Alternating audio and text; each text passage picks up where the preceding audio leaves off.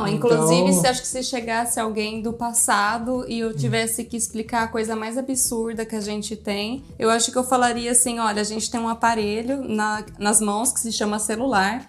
Nele a gente pode acessar todas as fontes de informações do mundo da, a, com apenas um clique mas a gente só usa para meme. é, quase isso. Então, mas de novo, né? E aí, assim, o problema não é a tecnologia, o problema não é o jogo de videogame violento. Então, é, é o ser humano que está por trás disso. A gente precisa, assim, lembrar que o, o nosso cérebro, ele tende a buscar respostas cômodas para economizar energia, pensando em ampliar a sua sobrevivência. Então, esse comodismo biológico que às vezes a gente busca faz com que as pessoas possam ficar nesse estado, porque é incrível, né, que com tanta informação que a gente tenha, ainda o comportamento seja de 30, 50 anos atrás, de sentar em frente à TV e receber como se fosse uma esponja tudo que vem pronto, né, da televisão e absorver aquilo sem crítica, sem muitas vezes olhar a fonte, sem questionar, né? Sem questionar, que foi o que vocês acabaram de falar. Então, vocês têm razão, Mac tem razão. A gente precisaria sair de uma educação que ela é passiva, né, no sentido de eu recebo a informação e acabou, para uma questão muito mais ativa, questionadora fazendo conexões com outras informações, com outras situações e realidade de vida. Alguns métodos pedagógicos já fazem isso, algumas pessoas já têm isso. Felizmente, a gente percebe que tem um,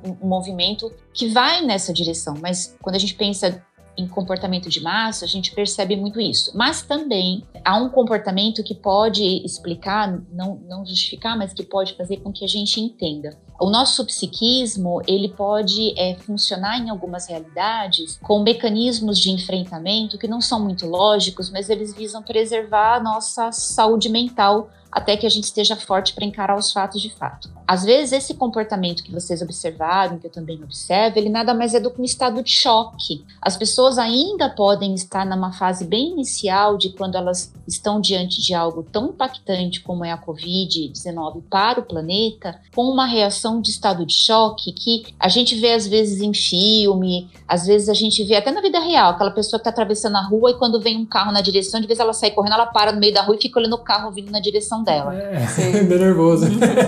É, então, Mas acontece. É, é, que você tá vendo de um terceiro, de, de terceiro... Ah, eu, por exemplo, com altura, eu, eu, essa é a minha reação, fazer nada. Eu, você paralisa. Sim, as minhas pernas não se... É, perdem o movimento, assim, se eu estiver num lugar muito alto, eu sinto minhas pernas... Não sinto, aliás, as minhas pernas. Então, isso é uma resposta, e é uma resposta de medo. É uma resposta de medo diante de uma situação que te aterroriza, né? Então, eu paraliso então, sim, acho extremamente de acordo com o que vocês falaram, a gente precisa conseguir olhar para essa informação toda que a gente está recebendo e filtrar e conectar e buscar um, um significado a mais do que simplesmente uma informação. Mas, por um outro lado, pode ocorrer de algumas pessoas estarem com um comportamento de pânico, né? Que é quando eu, eu olho para a coisa e paro, fico olhando e não tenho resposta, não tenho reação, porque o meu cérebro ainda está processando aquilo. Eu tô com tanto medo, eu estou tão aterrorizado que eu não consigo fazer outra coisa do que ficar parado recebendo aquela enxurrada de informações. Isso é muito ruim, porque enquanto a gente está no pânico, no medo em formato de pânico,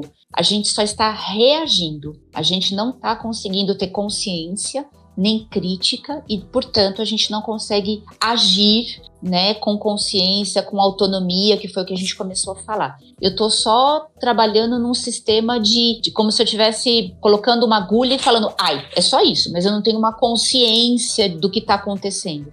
Então, muitas pessoas estão em pânico mesmo nesse momento.